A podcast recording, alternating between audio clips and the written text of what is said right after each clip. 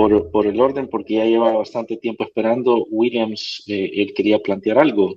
Adelante, adelante Williams, tienes la palabra. Gracias Napoleón. Yo quizás eh, voy a intentar ser un poco más propositivo en la medida de lo posible, en el sentido de que, a ver, esta realidad se nos ha puesto enfrente y nosotros como ciudadanos quizás de lo que hemos estado hablando podemos elaborar un pequeño checklist de cosas que deberíamos estar haciendo y coincido con José Luis en el sentido que es, importante y quizás el primer punto es escalar a las autoridades pertinentes eh, y en las capacidades ciudadanas que tengamos, nuestra preocupación por la falta de claridad en la ley, porque hasta ahorita todo apunta que sí va a ser obligatorio y que y en la discusión pública ha sido, ah, incluso algunos ministros lo han comentado así, la obligatoriedad de, los pagos y de aceptar la criptomoneda, que no sería eh, por lo menos deseable entonces, eh, eh, sumarse y hacer esa o escalar esa, eh, la necesidad de claridad es el primer punto del checklist. Quizás el segundo es también seguir sumando la preocupación por el manejo de las finanzas públicas. ya lo estamos hablando con el tema del, fideicomiso. estamos viendo cómo se están comportando los bonos del país y, debería de, de, verdad encender nuestras alertas ciudadanas si es que no se les ha encendido también a los, a los funcionarios públicos. Ahora, el tercer checklist que tiene que ver y, por eso agradezco un montón este espacio con la alfabetización digital, digamos, eh, tratar de entender un poco más de, la tecnología em, para, para, bueno, si esta realidad se nos va a imponer y si no tenemos las herramientas ciudadanas para hacerle frente, cómo podemos, pues, tal vez proteger en alguna medida o generar los espacios para que las personas eh, se vean lo menor afectadas posible y eso, y eso implica pues también sumarse a algunos esfuerzos que se comentaban en el, en el, en el space anterior, que eran, bueno, como alfabetizamos a, a, los grupos más vulnerables, por un lado. El cuarto punto sería también cómo les alertamos de la posibilidad de la existencia de fraudes. O sea, se, se, ha visto y por lo menos yo me he encontrado ya varios anuncios que tienen toda la cara de ser fraudes en potencia y, y y vemos a un montón de gente que nos quiere vender, eh, digamos, realidades que no necesariamente coinciden eh, con, con, lo que de verdad puede ocurrir. Em, y, y, es importante quizás como ese cuarto punto de encender las alertas y decir, tenemos que estar muy pendientes, tenemos que tener mucho cuidado en los mensajes que recibimos, en, la, eh, en, en, las recomendaciones que nos vayan haciendo. Y quizás el quinto punto para, para, para cerrar es preguntarles por qué hasta ahorita eh, se ha vendido el Bitcoin como la panacea, ¿verdad? Y como esta solución eh, a, la frágil economía salvadoreña.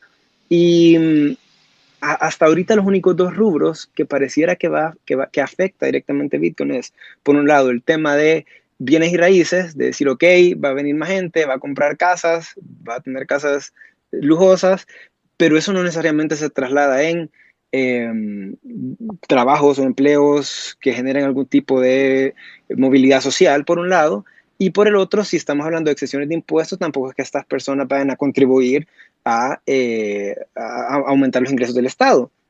Y por la otra industria, o no ni siquiera industria, sino la otra posibilidad que abre Bitcoin es el tema de las remesas, ¿verdad? Pero no estamos planteando nada más que eh, seguir, vendiendo tierra, que es lo que siempre hemos hecho, y seguir dependiendo las remesas, que es lo que siempre hemos hecho. Entonces, mm, quizás para llegar a mi pregunta, eh, si, se nos impone esta realidad, eh, ¿a qué vías o en qué dirección deberíamos despedir también a las autoridades que, que se elabore, si es que no lo han elaborado, el plan económico que también de luces de hacia dónde debe estar la apuesta?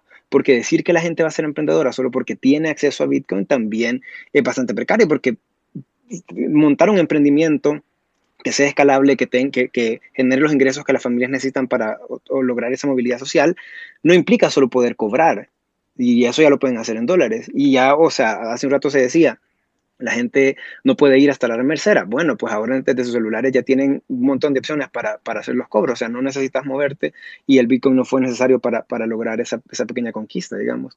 Entonces, quizás plantear eso, o sea, cuál, si, si, si, si nuevamente, si, nos vamos a enfrentar a esto y no tenemos para dónde más agarrar, em, en el sentido de alternativas a lo que el Bitcoin representa, em, ¿a qué industrias o, cómo, o cuál debería ser la, exigencia ciudadana de decirle, hey, gobierno, o sea, también ponete en algo sobre cuál va a ser la apuesta en la que El Salvador va a estar montado, ¿qué? Los próximos 5 o 10 años para asegurar que este paso que están votando todos en ciego, que está puesta, que están votando todo con nuestros fondos, tanto los privados como los públicos, se convierte en alguna medida en, en, en beneficios ciudadanos. Así que los dejo con esa checklist y con esa pregunta.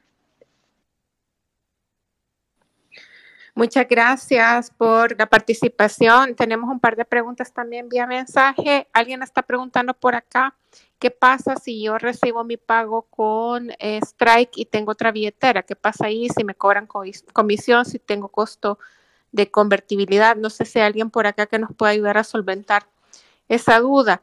También estaban preguntando vía mensaje directo cuál es el riesgo de convertibilidad del que habla el gobierno. Es en esta parte es el tema de que el Bitcoin sube y baja de precio en microsegundos prácticamente y que para eso se había establecido este fideicomiso que estaría manejando Van de Sal eh, por 150 millones en principio. No tenemos mayores detalles al respecto. No sé si alguien nos puede ayudar a, a explicar la parte de las comisiones entre, entre billeteras electrónicas.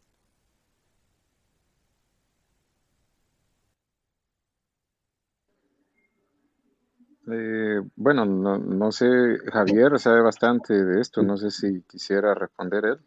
César o Javier, ajá. César o Javier que, Bueno, buenas noches muchachos, saludos. Eh, siempre que utilices un monedero, indiferentemente del que sea, si no es del mismo proveedor, probablemente derive em, eh, comisiones por las transacciones, pero como probablemente muchos de esos monederos van a estar habilitados con Lightning, que es una solución de segunda capa que es con la que se trabaja en Strike, probablemente esas comisiones sean muy bajas. Pero suponiendo que, eh, no sé, digamos, un salvadoreño tiene un monedero llamado Blue Wallet y está utilizando on-chain, está utilizando la cadena principal de Bitcoin y quiere enviar esos Bitcoins a alguien digamos, no sé, su familiar que tiene otro monedero para completar esa transacción que no va a estar dentro de los servicios que va a ofrecer en su infraestructura el Estado salvadoreño. Eh, ahí va a haber una comisión, pero de la red de Bitcoin. Dependerá del estado de la red, dependerá del momento de la congestión, etc. No, no directamente asociado a la infraestructura de liquidación contra el dólar, el fideicomiso, etcétera, sino por el propio uso de Bitcoin eh, entre los usuarios, pues. Y suponiendo que fuese de Strike hacia otro monedero o de otro monedero compatible con Lightning hacia Strike, habrá una comisión, pero será muchísimo, muchísimo, muchísimo más baja. Muchísimas gracias, Javier, por la explicación. No, de nada. Quería también hacer un comentario sobre eh, cómo ¿Cómo percibe el ciudadano salvadoreño escuchando, habiéndolos escuchado un rato hablar acá en un space anterior en donde contacté con Mariana? Em, que nos, o sea, yo hoy estoy abriendo los ojos completamente a la realidad tal como la ven ustedes y muchos, veo muchos paralelismos en lo que pasaba antes sobre cómo supuestamente Venezuela estaba bitcoinizada, etcétera. Eh, es demasiado importante que eh, de alguna forma, no sé, contactemos y los invitemos a que sean ustedes quienes hablen porque no podemos nosotros ponernos a explicar cómo es la realidad o cómo va a funcionar esto porque es puro, pura teoría y probablemente las preguntas más importantes de las personas a las que uno pudiese ayudar con conocimiento técnico, etcétera, no vamos a responderlas porque no las conocemos. Entonces, por allí muchas actividades se están organizando. Yo los voy a taguear a Napo, a Mariana, al otro pana que ahorita se salió, que había estado comentando, para ver si en vez de que seamos nosotros solamente comentando entre nosotros sobre Bitcoin y, y cómo vemos desde afuera, tener las voces también de los salvadoreños y sobre todo un, algunas voces que no sean eminentemente buquelistas, porque con la supermayoría en la asamblea, con los porcentajes de aprobación de Bukele eh, el juego democrático comienza a verse un poco más hacia la autocracia, que una ley pase sin discusión tan fácil por la Asamblea. Todas esas cosas nosotros también las vemos con ojos críticos.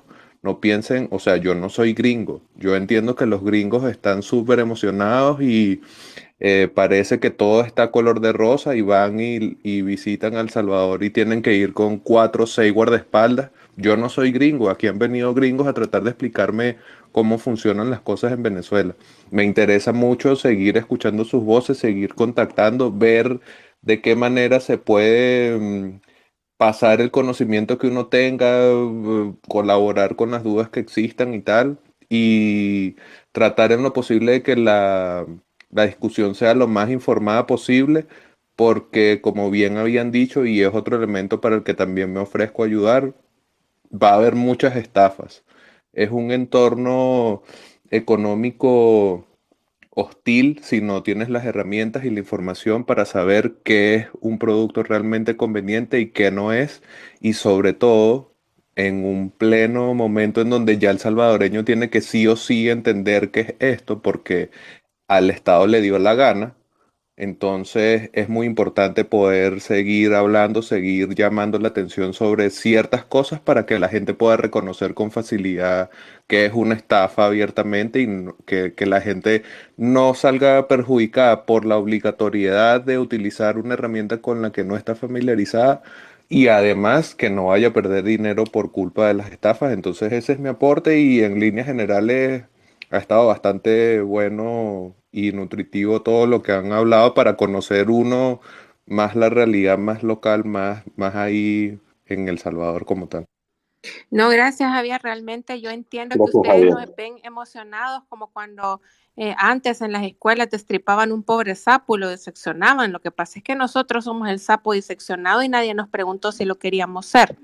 Entonces, es, para mí es súper importante que ustedes que nos están viendo desde fuera, quizás con emoción, porque se está haciendo un experimento de esta magnitud, entiendan que a nosotros no se nos consultó y que también vean como las condiciones en las que estamos, porque cuando uno se va a meter a, a probar algo, debería estar por lo menos medianamente preparado. Y nosotros realmente como decíamos al principio de este espacio, la economía está con un crecimiento súper débil desde hace más de 10 años nuestra situación fiscal es súper delicada, andamos buscando quien nos preste, eh, nuestros bonos han caído, o sea, todas las condiciones eran adversas para meternos en una cosa que no sabemos cómo va a terminar e involucrar fondos públicos. Y de nuevo, no es que seamos anti-Bitcoin, lo que pasa es que eso debería ser una decisión personal, asumir cada quien si quiere meterse al riesgo de eso o no, pero no como política pública, ¿verdad?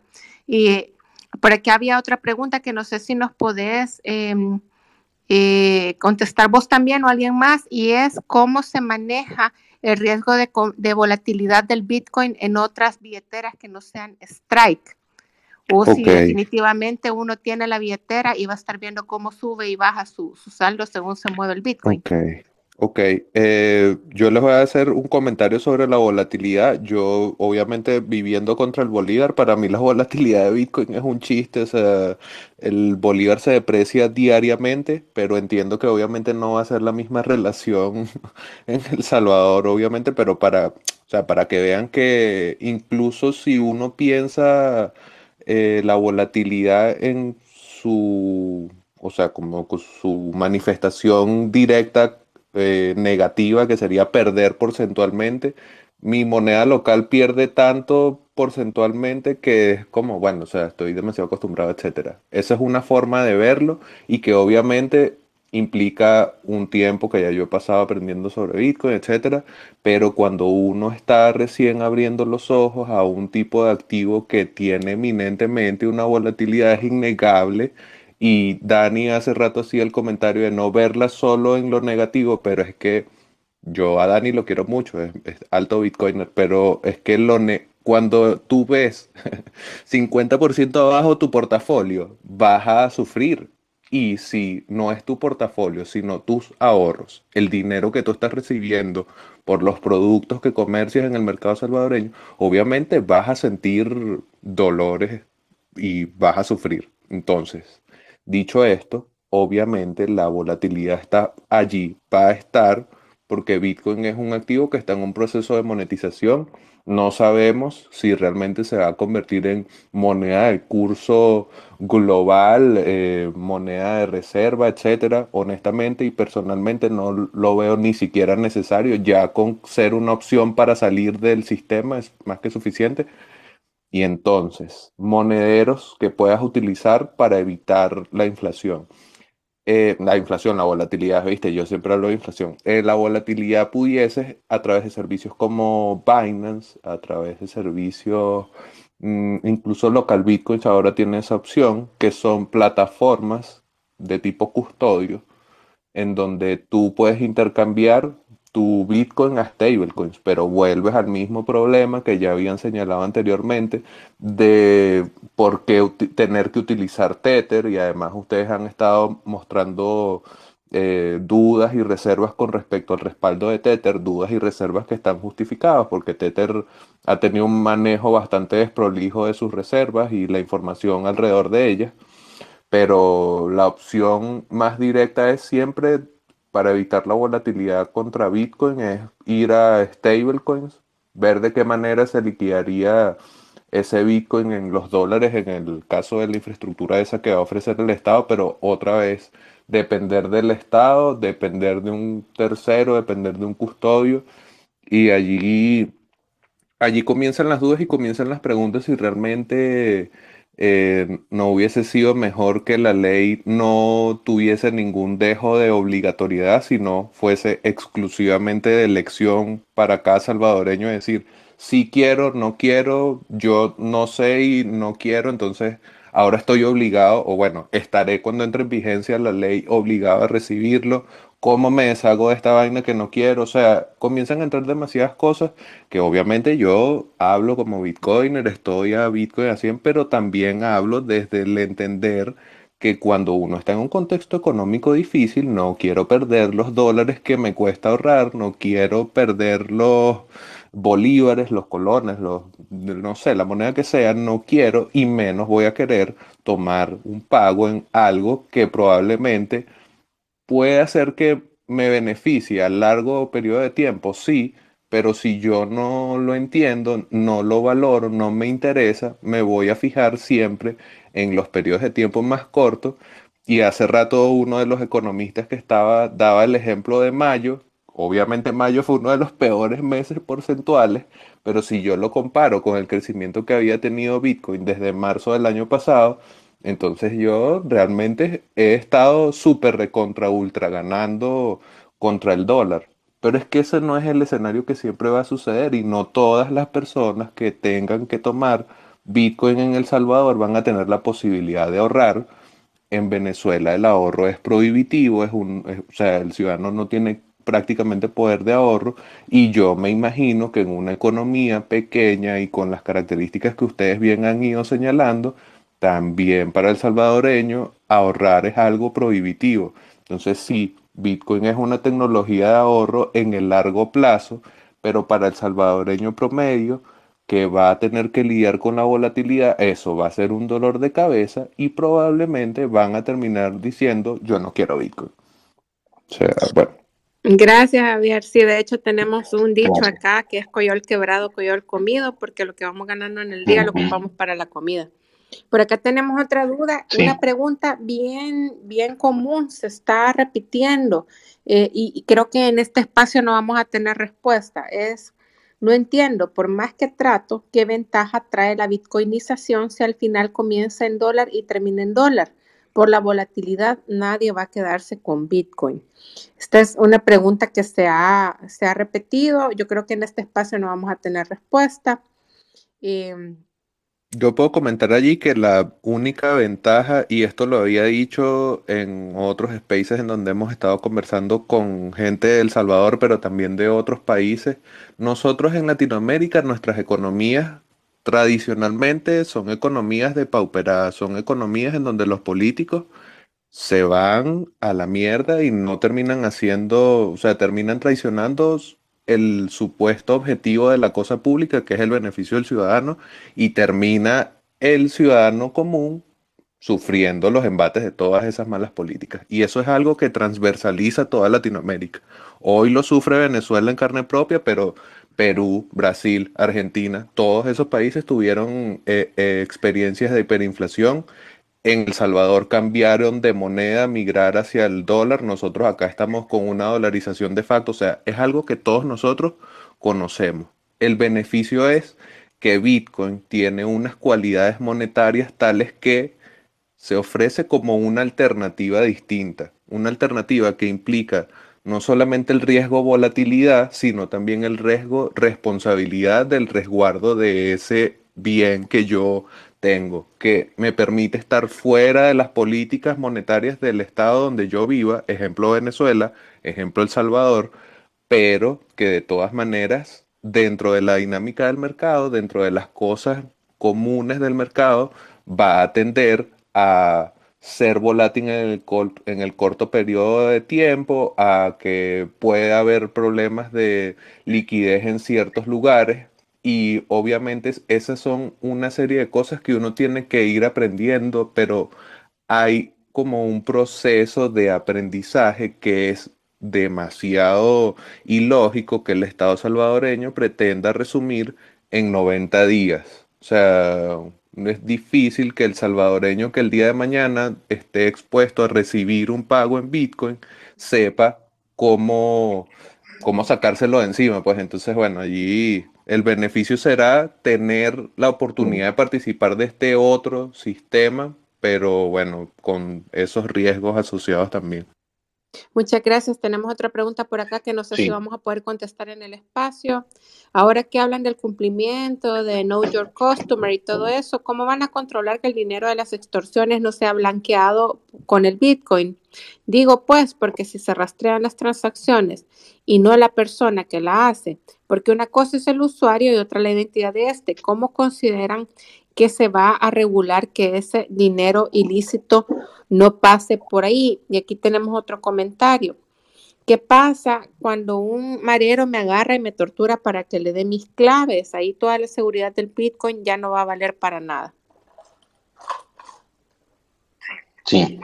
Em, bueno, estamos, eh, eh, hay unos nuevos usuarios que querían la palabra, Juan Carlos Torres y después un usuario Coco Pélex que querían comentar algo. Eh, Adelante, Juan Carlos. Eh, hola, hola, hola. Eh, solo sí, un, gusto estar compartiendo con ustedes en, esta noche. Y Mariana, entre toda esta incertidumbre, preocupación, ah, y toda esta plática e investigación en la cual, bueno, gracias a Napoleón por este espacio y que hay alguna luz que nos diga, bueno, hoy por lo menos escucho a Javier y eh, veo ahí alguna luz de esperanza en, algún beneficio que nos puede traer este, este, este nuevo sistema. Pero entre toda esta discusión, ¿han salido, han escuchado algo positivo que en verdad nos, nos pueda beneficiar? Y los usuarios ya del Bitcoin en, en estas zonas del Sonte o en el Tunco, ¿han tenido participación? ¿Qué han dicho? ¿Qué han expresado? Ellos hablan en bien o hablan en mal o tienen temor de que más gente entre a este negocio, Mariana? Eh, nosotros no hemos logrado ir, tenemos el proyecto de ir este fin de semana a, investigar ya de primera mano, pero lo que hemos podido ver por lo que han recogido otros colegas periodistas, por ejemplo, el Faro publica una muy buena crónica, yo se las recomiendo, pueden ir a buscarla y hay una división, hay gente que está a favor y gente que está en contra. E incluso la chica que la han puesto como de vocera a explicarle a la gente cómo ocupar la aplicación y todo esto, gana el salario mínimo, gana 300 dólares. Entonces, yo creo que ahí tenemos un, buen indicador de que la cuestión no, no, no ha cambiado mucho y, y creo que ese es eh, ahora les está llegando mucha más gente después de la aplicación de la ley, gente que quiere eh, adquirir la billetera, que quiere comprar bitcoins, que les llegan a preguntar cómo les ha ido. Y eh, lo que hemos visto, de nuevo, de parte de los reportes de los colegas, porque yo soy bien sincera, no he ido aún en persona, es posiciones encontradas, gente que está muy a favor y gente que también expresa que perdió cuando el Bitcoin bajó de valor de nuevo, yo creo, y nosotros, yo, yo antes trabajaba en la prensa gráfica, como muchos de ustedes sabrán, Cuando yo estuve allá se publicó una nota sobre esto que estaba pasando en, el Sonte con Bitcoin Beach y lo veíamos muchos con, con mucha curiosidad y con mucho entusiasmo. Y yo creo que se puede hacer cuando es voluntario, ¿verdad? Eh, y acá creo que el meollo de toda nuestra preocupación es el hecho de que sea obligatorio y que las implicaciones que tiene nos van a afectar a todos. Pero por lo demás, creo que si hubiera sido una cuestión voluntaria, siempre habría opiniones a favor y opiniones en contra, pero eh, cada quien asumiendo su riesgo y su costo. Gracias, Mariana. Antes de darle la, la palabra a Coco Pélex, solo unas, unas preguntas que el usuario o la usuario Rena, Rena Sansad deja. Y dice, me surgen un par de dudas. Si la divisa surge con la intención de funcionar sin la intervención de los estados, y así es como ha sido utilizada, ¿por qué el interés en la normatividad? Creo que ya discutimos un poco de eso. De ahí pregunta, ¿de qué y cómo se están beneficiando? Porque al final toda la discusión se torna política desde el momento en que se arriesgan las finanzas públicas con el juego de capitales de riesgo. Estamos hablando de que la cripto se compra con deuda, el riesgo se asume con deuda y son quienes pagan la deuda los que van a tener la obligación de recibir y convertir la moneda. Y, el último punto que plantea es cuál es la diferencia entre las empresas proveedoras de servicios de wallet y las instituciones bancarias. Ciertamente no pueden venderse como una propuesta nueva al sistema monetario internacional. Esto es liberalismo puro y duro y dudo que y dudo mucho que puedan plantearse como solución. Más parece la competencia de las instituciones financieras tradicionales. Eso quiere plantear ella. Eh, le doy la palabra por el orden a Coco Pélex, que quiere intervenir. Hola, buenas noches. Eh, muchísimas gracias por, por la palabra. Bueno, eh, mi nombre es Agustín, en realidad, disculpen por el nombre. Este, yo les hablo, les hablo desde, desde Uruguay y nada, les, agradezco primero que nada la palabra porque yo creo que en estos momentos los que primero tienen la palabra son son los y las salvadoreñas, que bueno, nosotros opinamos un poco de afuera. Este, me encantaría que estuviera Dani en, este momento, porque bueno, quería hablar un poco con él. Este, sobre todo me interesa destacar el tema de la volatilidad, que estaba un poco como, como en, habla. Creo que César también estaba en la conversación, capaz que puede ayudar un poco con, con la discusión en, en, el buen sentido. Este, a lo que se refería con la pregunta, Mario, cuando estaba, era que para mí son dos cosas muy diferentes, diferentes el hecho de, de por ejemplo, eh, uno, de que el activo es volátil. No es más allá de que, de que uno decida ser inversor o no este, y jugar con la volatilidad. Este, los, eh, en este momento ustedes están siendo sometidos a esa volatilidad y para mi entender no tienen escape porque, por ejemplo, como decía también hoy eh, Doña Tula, con, se refería, supongo que a una mujer este, que maneja un almacén, este, por más que ella pueda recibir el valor de lo que vale una Coca-Cola, por ejemplo, en Bitcoin, este, en las 8 horas, por ejemplo, que tenga abierto el local, el Bitcoin puede bajar un 20%. Capaz que esa señora tiene el cálculo del día que su ingreso en dólares, los Bitcoin, los Bitcoin transformados en dólares que tenía, eran X, este, capaz que al final del día son 20% menos. Por más que, a, a, no ser que los esté cambiando cada vez que recibe un pago y que modifique el precio de, lo que está vendiendo constantemente. Sería la única manera de ganarle a la volatilidad, a mi entender. No sé si me, explico, no sé si se me escucha. Sí, sí, te, escuchamos perfectamente. Está, perfecto. Este, entonces, bueno, yo creo que, mi comentario va por ahí, que, por más que se pueda pasar inmediatamente y que sea que, como decía Mario, no está asegurado, pero que se pueda pasar automáticamente a una stablecoin, a, una moneda, sea uno a uno con el dólar, este, no es muy evitable la volatilidad del, Bitcoin, y menos si se le imponen como, como salario o, algo así, ¿no? Este, por ahí quería arrancar lo lo que quería decir y después para mí en, el sentido de en el sentido del liberador del Bitcoin este justamente le están coartando la libertad cuando cuando cuando lo obligan a usarlo.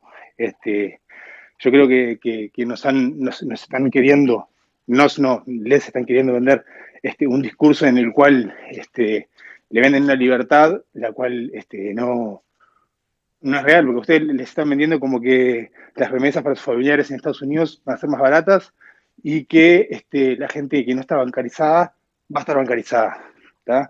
para mí justamente el Bitcoin es, es una solución para la gente que ya está bancarizada y sufre el sistema bancario.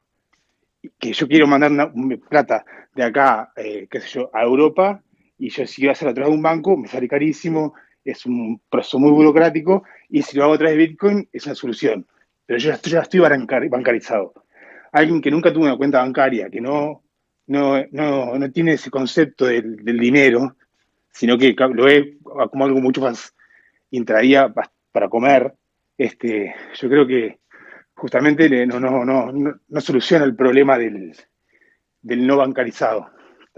Yo creo, y es mi opinión, yo no soy ni, economista ni nada, yo soy entusiasta de Bitcoin, además yo, eh, opero criptomonedas y lo que más quiero es que Bitcoin suba, porque, porque tengo, pero yo creo que ha sido como todo muy de golpe y muy armado. Y todo lo, que, lo que han querido mostrar fue todo muy armado. La, minería con los volcanes, eh, a, los dos días de, que en una convención en Miami justamente se aprobó la ley, a los dos días el, 62 personas del Congreso ya estaban a favor. Es como que fue algo todo muy armado que se tiró sobre la mesa y es lo que le está pasando eh, al país, que como que no entienden nada. Y para mí es el... No quiero eh, ofender a nadie con, el comentario, no quiero hacer un comentario político, pero acá en Latinoamérica eh, siempre nos han usado por diferentes razones. Entonces, eh, que nos vendan al Bitcoin como la salvación de Latinoamérica, no, no lo compro, lejos de comprarlo, porque yo creo que estas políticas en El Salvador son intereses económicos y políticos internacionales y yo creo, y vuelvo a decirlo, no soy economista, pero en mi, opinión, este, El Salvador está siendo víctima un poco, el salvadoreño, no El Salvador. Capaz que El Salvador, no sé, eh, yo creo que el tema de las políticas públicas, José Luis lo explicó perfectamente con el tema de, que, bueno, pone en juego los pagos de los servicios en Bitcoin, este, cómo funcionaría un, un mes, el, gobierno recibe tanto y el mes que viene recibe un 20% menos o un 50% menos, que con lo cual no tiene con qué cubrir las cosas básicas que necesita el país, que ya no está cubriendo hoy en día, por lo que entiendo. Entonces, bueno, como, como para resumir un poco mi, mi idea, eh, no quedarnos con, con el cuento de todo rosado que nos venden. Yo creo que es una oportunidad para, para los salvadoreños que tienen la oportunidad de, a ver, el Bitcoin es útil y libre, por ejemplo, acá en Uruguay. Yo acá en Uruguay puedo eh, vender mis Bitcoin, puedo ahorrar, puedo hacer esto, pero no, no nadie me obliga, nadie me paga mí. Este, es, es, como, es como decía Mariana, es una decisión mía de hacer lo que yo quiero y yo arriesgarme si tengo plata para arriesgar para que de un día para otro mi plata valga la mitad. Entonces, bueno, eh, un poco el mensaje para, para los salvadoreños es que abran, bien, abran los ojos y, no sé, y que no dejen engañar solamente por la tecnología de Bitcoin, que es maravillosa y nadie lo discute. Hola, eh, Narco, no sé si puedo. Gracias, gracias, Sí, solo por el orden, Carol. Primero, primero que vaya Héctor, por el orden eh, de la petición, y luego Carol. Adelante, doctor. Muchas gracias, eh, Mariana, Napoleón, por el espacio y a todos los amigos eh, que de todos lados del mundo nos están orientando en este, en este tema. Empezar aclarando que no es el Bitcoin el origen de la molestia en muchos salvadoreños, dentro de los cuales me incluyo, sino la imposición de la que estamos siendo víctimas Ahora, eh, una pregunta para los expertos. Eh, ¿Existe una manera viable? ¿Existe alguna forma eh, práctica de poder educar a 6 millones y medio de personas en el uso del Bitcoin, en, las, los riesgos que implica este en un periodo de 90 días? Sobre todo tomando en cuenta que en este, en este conversatorio, pues, eh, tenemos un muy directo grupo de personas con un alto nivel académico y ha generado más dudas, creo yo, que, que, aclararlas, este tema. Entonces, cuando hacemos la proyección, ¿existe alguna manera real y viable de educar a 6 millones y medio de personas con una escolaridad promedio de, probablemente de noveno grado de educación básica 85% de los salvadoreños, y mal no recuerdo, solamente alcanzaron su título de bachiller. Hay forma de educar en los riesgos, en el uso de una criptomoneda en un periodo de 90 días. Muchas gracias de nuevo.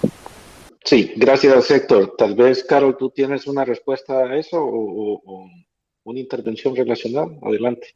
Fíjate que no, lo mío es más con lo que mencionó Coco, eh, del uso que se le, se le puede dar. Si alguien quiere contestar, si no puedo. Agustín. Proceda porque. Agustín.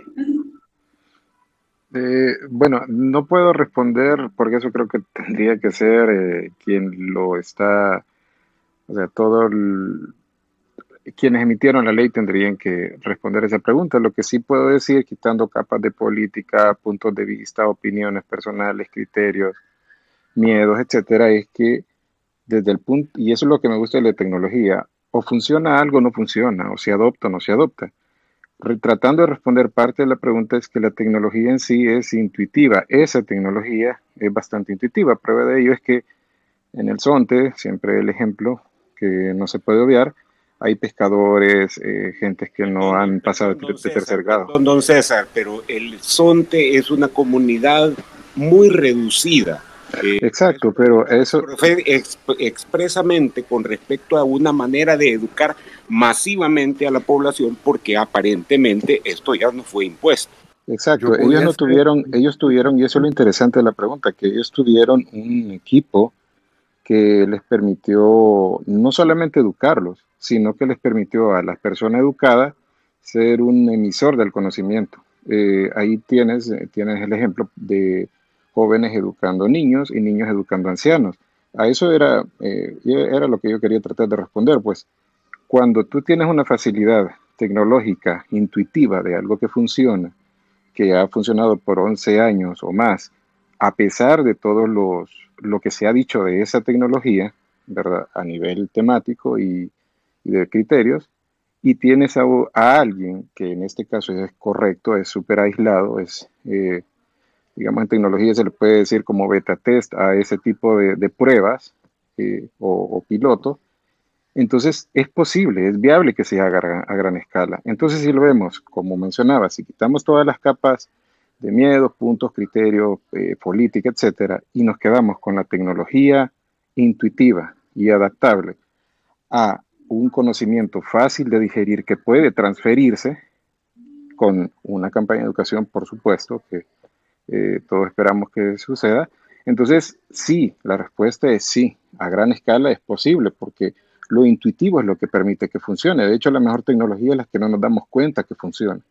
Nadie nos enseñó a, por ejemplo, usar muchas cosas que ahora utilizamos de forma intuitiva, no importa nuestra edad. Entonces, creo que parte de la respuesta es, eh, sí se puede hacer a gran escala, pero estoy súper, completamente de acuerdo con creo que con todos, que necesita eh, una, estrategia de comunicación, de educación, perdón, que también eh, habría que ver cómo se implementa. Otro punto es que el reglamento también falta, entiendo yo, que se publique. El reglamento eh, supongo que va a tener aspectos técnicos donde van a haber muchas respuestas de las que ahora se, se preguntan.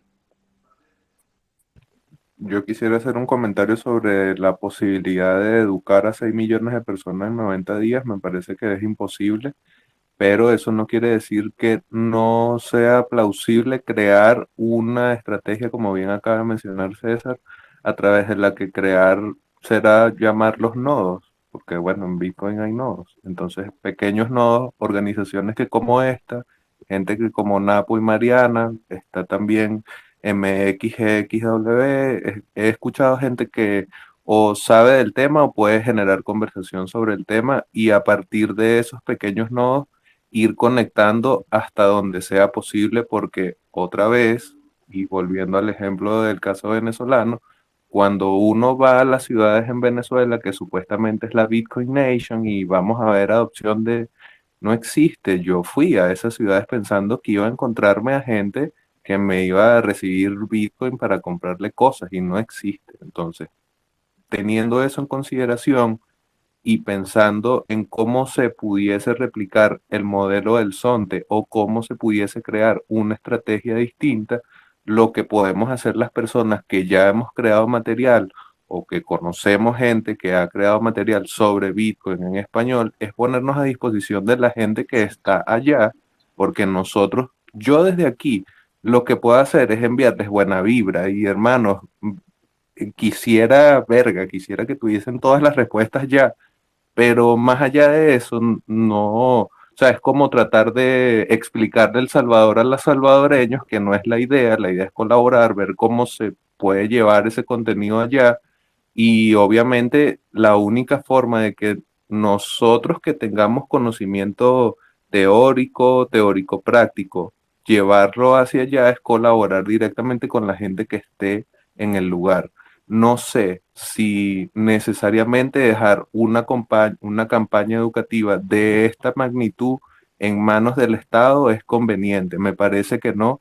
Y tomando el nombre del conversatorio ciudadano, como ciudadanos, obviamente, estamos invitados todos a generar estos espacios de conversación, a tratar de compartir con otras personas lo que sea que sepas ya de Bitcoin o como han estado haciendo muy bien Napo y Mariana, recibir las dudas y compartirlas con gente que quizás pueda responderlas, pero una estrategia amalgamada para atender a los 6 millones de salvadoreños en 90 días es irreal pudiésemos hacer esfuerzos. Personalmente estoy avanzando con un equipo de gente, traducciones de textos de inglés al español que sabemos que pueden ser útiles, pero ajá, ¿qué vamos a hacer? Los vamos a publicar en internet para que gente que está en El Salvador no los pueda leer. Vamos a ir al Salvador con trípticos que después van a ser basura porque la gente tiene que ir a trabajar en vez de quedarse aprendiendo de Bitcoin.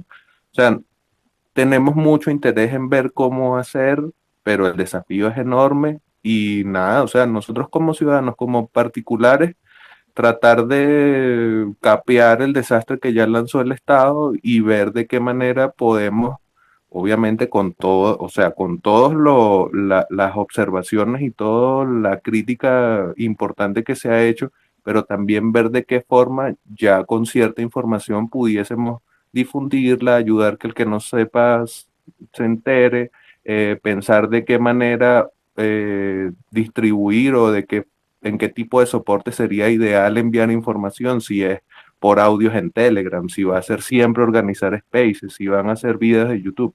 Pero eso yo no lo sé.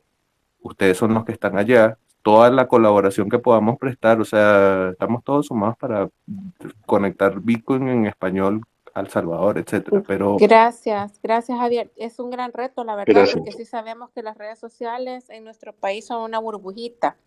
Eh, creo que había que darle la palabra a Carol antes de dársela. Nada más quiero leer un mensaje que me llegó, que eh, también es bastante repetido. Mucha gente me está diciendo que al hacer este espacio hemos caído en el juego del gobierno, que es una cortina de humo, que no sé qué.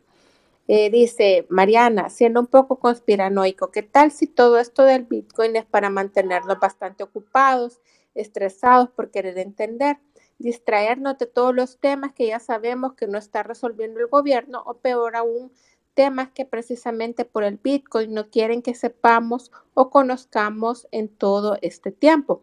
Pero después simplemente le quitan la obligatoriedad a la ley y ahí se terminaría el tema pero ya nos mantuvieron un buen tiempo entretenidos con el Bitcoin. Este, este es un comentario que se ha repetido bastante, por eso lo quería leer, pero me parece que ahorita le vamos a dar la palabra a Carol, ¿verdad?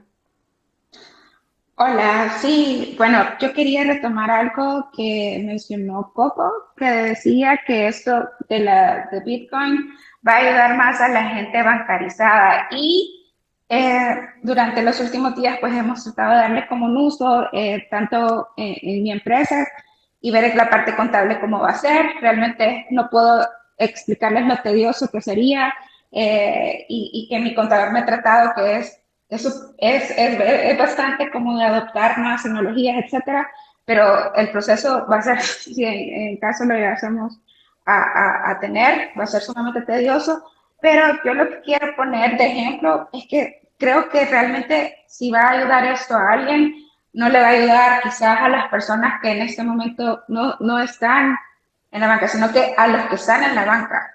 Y quiero darles un ejemplo de lo que nosotros hemos visto y con un ejemplo, por ejemplo, por, por, ejemplo, de nuestro día a día. Eh, y, le voy a poner eh, lo que nos sucedió hoy. Por ejemplo, hoy tuvimos de 8 a 10 insecciones. Una fue en efectivo, dos fueron transferencias, todo bien con eso porque ya recibimos el, el, el dinero. Y siete han sido con tarjeta. Eh, seis fueron locales, o sea, seis salvadoreños, y uno fue fuera de El Salvador. y aquí es donde yo veo como la oportunidad especialmente para aquellos pequeños emprendedores que a veces la liquidez, bueno, es las cosas de las que más nos matan, que a veces tú cuando estás en la parte de retail y tienes que vender, tienes que tener unos productos y tienes que tener capital para, para pues, seguir invirtiendo.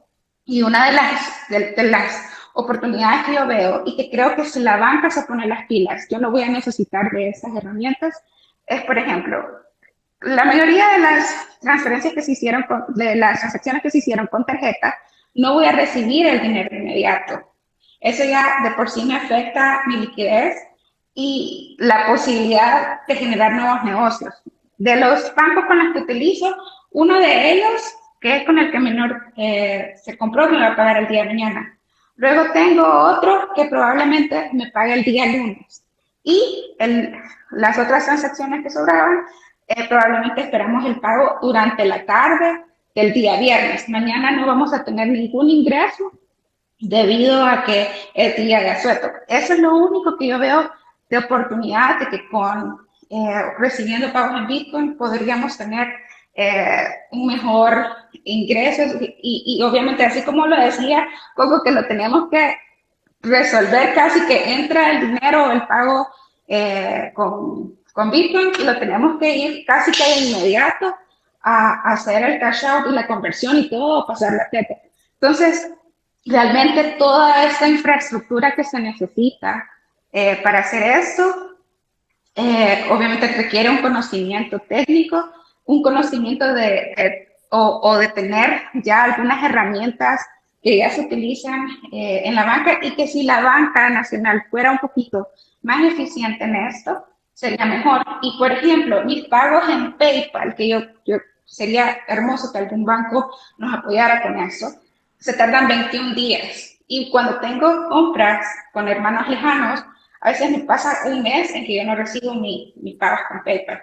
Entonces, solo quería darles ese ejemplo donde yo veo la oportunidad y lo veo, o sea, ahorita lo estoy viendo como comerciante, como emprendedora, donde veo la oportunidad de que de pronto podemos tener más rápido nuestro dinero eh, con, a través de estas plataformas. Y es donde yo veo el uso. Gracias. Gracias, Carol. Eh, acá me mandaron un par de preguntas vía mensaje directo, la voy a leer y me voy a despedir porque yo de veras tuve, he tenido unos días horribles, necesito dormir un poco. Eh, acá dice Mariana, quería hacer un par de preguntas para discutir. ¿De qué sirve el Bitcoin si el fin es convertirlo al dólar? Esta es una pregunta también que hemos tenido reiterada. Y la otra es, el análisis bursátil para manejar el Bitcoin es un trabajo completo. ¿Cómo se pretende que un usuario de Bitcoin maneje bien sus finanzas y tiene que trabajar para ganar al día a día? Ahí les dejo las preguntas y yo me despido. Muchas gracias, Napo, por haberme permitido ser parte de este nuevo espacio. Espero que nos escuchemos el próximo miércoles. Gracias, Mariana. Buenas noches. Ya no, no, vamos a tardar mucho en el space, eh, ya lo vamos a ir terminando de todos modos. Solo por el orden, antes de que responda Agustín, está aquí Laura. Ella, ella es abogada, eh, el usuario Santa Tech Law, creo que es. Ella quiere aportar algo. Adelante, Laura. Hola, ¿me escuchan? Sí, escuchamos. Ah, vaya, gracias. Eh, me costó, desde la semana pasada pedí la palabra, así que me siento emocionada. Eh, eh, la verdad es que yo creo que, aunque sí algunos han, mencionado el aspecto regulatorio, y más que el aspecto regulatorio, el aspecto legal, el aspecto jurídico, yo los invito a que si están pensando en un tercer conversatorio la próxima semana, eh, eh, yo con gusto me sumaría también a ese espacio para que abordemos ese que es un tema o un aspecto fundamental, eh, no que el aspecto económico y que el aspecto tecnológico no sean importantes, pero esta temática tiene muchas aristas y no es únicamente en una división entre tecno optimistas y tecno pesimistas, entre cuestiones políticas, estar a, favor del, del, gobierno actual o estar en contra, esa, esa bipolaridad o esa, esa poner las cosas en blanco y negro no, no es así como funcionan las cosas en el mundo real. En cualquier tema realmente tenés que, se tienen que ver las cosas desde diferentes eh, aspectos, desde sus diferentes consecuencias y una de esas es el aspecto eh, jurídico. Eh, mi aporte, que, que, voy a tratar de que sea breve, sin embargo, como les decía, si puede haber otro espacio o si ustedes quieren seguir hablando sobre esto, pues con gusto puedo ahondar en ellos, pero realmente aquí desde el punto de vista jurídico hay una preocupación y hay una cuestión que es bien fundamental, que es como el cimiento de cómo funciona todo, no, todo eh, digamos, la base, la base jurídica de todos nuestros derechos. Es como el, la garantía madre, por decirlo así, de, de todos, de muchos derechos eh, que están reconocidos en nuestra constitución y que en base a, ese, a esa garantía es que nosotros podemos eh, eh, desarrollarnos como ciudadanos, podemos vivir y, también desarrollar o, tenemos garantizados otros derechos. y, una, y eso de lo que estoy hablando es de la garantía de seguridad jurídica. con este modelo, esa es la preocupación la garantía eh, de seguridad jurídica que está reconocida, que es un deber del Estado, según el artículo 2 de la Constitución. Eh, y desde diferentes también aristas, ya desde el aspecto eh, jurídico, es decir, no solo desde el aspecto constitucional, no solo desde el aspecto de los derechos digitales, esta, esta garantía de seguridad jurídica se va perdiendo cuando vamos analizándolo desde las diferentes eh, áreas del derecho, eh, se va perdiendo bastante esa seguridad jurídica que debería de garantizar el Estado. Ahora, yo creo, yo creo que también hay que separar eh, de, otro, de otra cuestión legal que se ha mencionado bastante, que es de la obligatoriedad, que obviamente eh, eso, eso genera bastante preocupación, no solo para un ciudadano, sino que también para un empresario, para cualquier persona que se vuelva un agente económico. Eh, el, que esté sometido a la obligatoriedad, eh, como está redactado en el artículo 7 de la ley Bitcoin, es una gran preocupación y pudiera ser una, representar también una gran afectación a muchos de sus otros derechos. Pero ese es un aspecto legal otro aspecto legal o, u otro aspecto jurídico ya no solo tiene que ver con la obligatoriedad, sino que son otras cuestiones que tienen que ver, por ejemplo, con, con la protección de nuestros datos personales. Eh, con la, con la seguridad de nuestra información, con la garantía que, que debe de, o con, con, sí, la garantía que debe de, proporcionar el Estado en cuanto a la investigación de los delitos, eh, en cuanto a las capacidades, el fortalecimiento y, la construcción de capacidades para la investigación de ciberdelitos.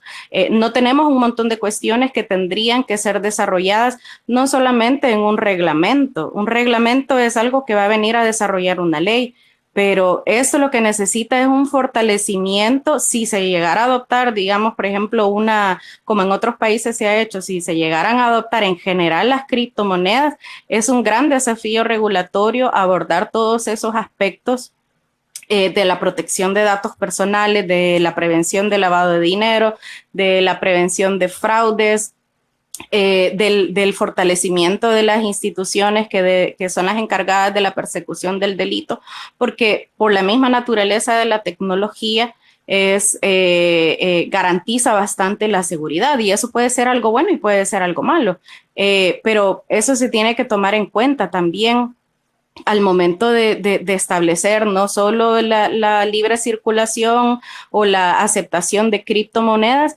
todavía más si se está haciendo eh, eh, que sea obligatorio aceptar ese tipo de, activos o de monedas.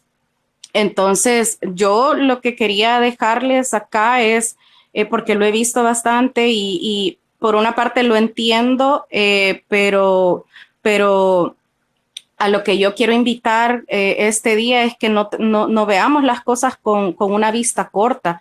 No se trata de blanco o negro, no se trata de que soy pro o contra, pesimista o optimista. Eh, realmente no es una cuestión únicamente de tecnología y solo porque alguien sabe de tecnología, pues entonces eh, va a tener la razón. No es cierto, este, yo para nada he tocado el, el punto de vista tecnológico, que es otro, otro, digamos, eh, otra, otra cuestión que debilita también este, este modelo, porque en la comunidad tecnológica, no solo de aquí del país, eh, que creo que aquí en el país está bastante dividida, pero a nivel mundial, eh, se sabe que este modelo no cumplió prácticamente con, lo, que con lo que prometió, ¿verdad? el modelo lo que, lo que prometió es, es eh, el uso de una moneda eh, con, con, una mínima intervención del Estado, eh, con poca regulación, eh, algo que fuera global. Y para eso sabemos que tenemos otro montón de desafíos y uno de los más principales es, el acceso a Internet, que tampoco lo tenemos, ni siquiera está garantizado en, nuestra constitución, como, como sí se, se, viene garantizando en otros países. Entonces, eh, eh, no, no bueno, volviendo a, lo que les decía, o sea, es un modelo que, que, viene a prometer eh, la no intervención estatal, la, desregulación o mínima regulación, pero para que, para que se garantice o para que el Estado cumpla con esa garantía de seguridad jurídica, es necesario que intervenga, es necesario que, que fortalezca esas capacidades de investigación, que es, es necesario al final de cuentas algún tipo de control y eso también en, el, en la academia a nivel, eh, a nivel internacional se ha llegado a esa, a esa conclusión que ante las, la, la gran posibilidad de que se, se, se, se, cometan fraudes, que se lave dinero, que ante, ante la comisión de, de, ciberdelitos o el uso de este tipo de, de tecnología, para, para, para, realizar ataques, por ejemplo, ciberataques, es necesario que el Estado esté preparado. ¿Por qué?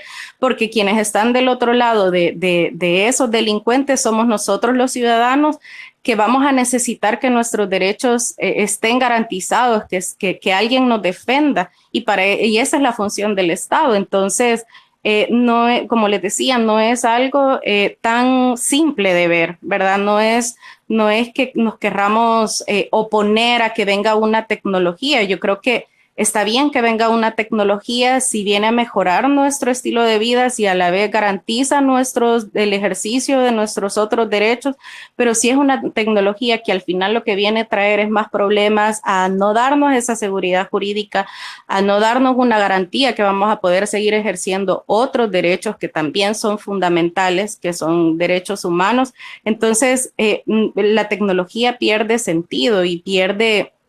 Eh, digamos, eh, eh, pierde sentido desde el punto de vista jurídico, constitucional y desde el punto de, vista de, la defensa de los derechos humanos o de la protección a los derechos humanos. Entonces, eh, otra cosa que, quería decir es, a mí me, tengo como sentimientos encontrados cuando escucho decir que, bueno, que hay que, que, hay que mejorar la, la educación, que hay que contribuir a la educación de la ciudadanía, que nos podemos organizar, que estos espacios pueden servir para eso.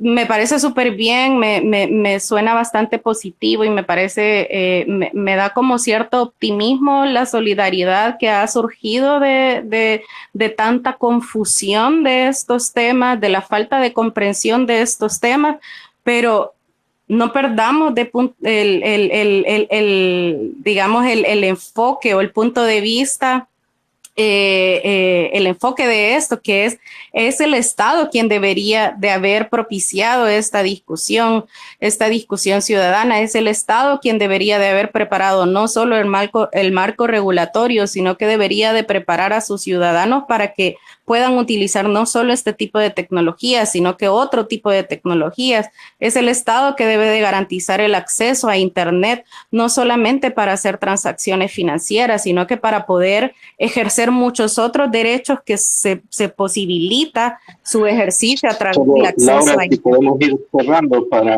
para no terminar tan noche, si podemos ir cerrando tu intervención, Sí, claro. Eh, como les dije, tenía muchas cosas que decir y eh, lo que les quiero decir es que desde el punto de vista jurídico, regulatorio, legal, tampoco es muy simple decir tenemos esta ley, necesitamos este reglamento. Realmente hay, hay muchas cuestiones, incluso muchos aspectos jurídicos que hay que analizar, así como lo tecnológico y lo económico. Y cuando vamos analizando, ya no con una vista corta, sino que con una vista más crítica, más analítica, considerando los múltiples factores que involucran este tipo de discusiones, vamos viendo que este modelo fracasa, que esta ley no viene a contribuir eh, sino que solo viene a generar más incertidumbre y por lo tanto más incerteza eh, jurídica. Gracias. Gracias, Laura. Creo que por el tiempo y porque muchos tenemos que trabajar. Me gustaría solamente eh, acotarle algo a la respuesta que me hizo Carol a mí, si me dan un segundito. Solo, no, más, no más de un minuto. No más de un minuto, por favor. Prometo, prometo. es solamente destacar lo que decía Carol, de lo que dijo Santa, estoy, estoy totalmente de acuerdo, sobre todo en la diferencia que es una discusión una discusión es la, tecnológica y otra diferente es la social. Estoy 100% de acuerdo con eso. Y en cuanto a lo que decía Carol antes, este, que yo lo decía con la, con la señora del almacén durante el día, pero con el tema de la volatilidad, este, por ejemplo, eh, cuando, por ejemplo, lleva el auto a arreglar una persona, ¿no? Este, el, el, mecánico le va a decir, ¿te pago antes o después del trabajo? Y eso va, va a entrar en juego ahí este, la obligatoriedad de Bitcoin va a, obligar a los salvadoreños y salvadoreñas a especular con el precio, a estar obligados a especular con el precio. Entonces, eso me parece bastante riesgoso, este, porque, bueno, porque es inevitable. Sí. Y, sí. Y, gracias. sí. Un, a ustedes, muchas gracias. Unos segundos más, adelante. Ok, gracias Agustín. Bueno, por cuestión de, la hora y del tiempo, eh, sé que tengo un montón de requests de gente que quiere hablar y estuve inundado de los, de los mensajes directos en Twitter y en WhatsApp y créanme que balancear toda esa atención no es nada fácil, pero creo que sería bueno ir cerrando eh, eh, el espacio. ya duró más de cuatro horas y, y, la mayoría del tiempo hubo más de 1.200 personas conectadas. Indica que hay bastante interés de conocer y discutir esto. Pero mm, el próximo miércoles vamos a estar con Mariana otra vez y, los invito a participar. Sé que todavía va a haber, va a haber bastante.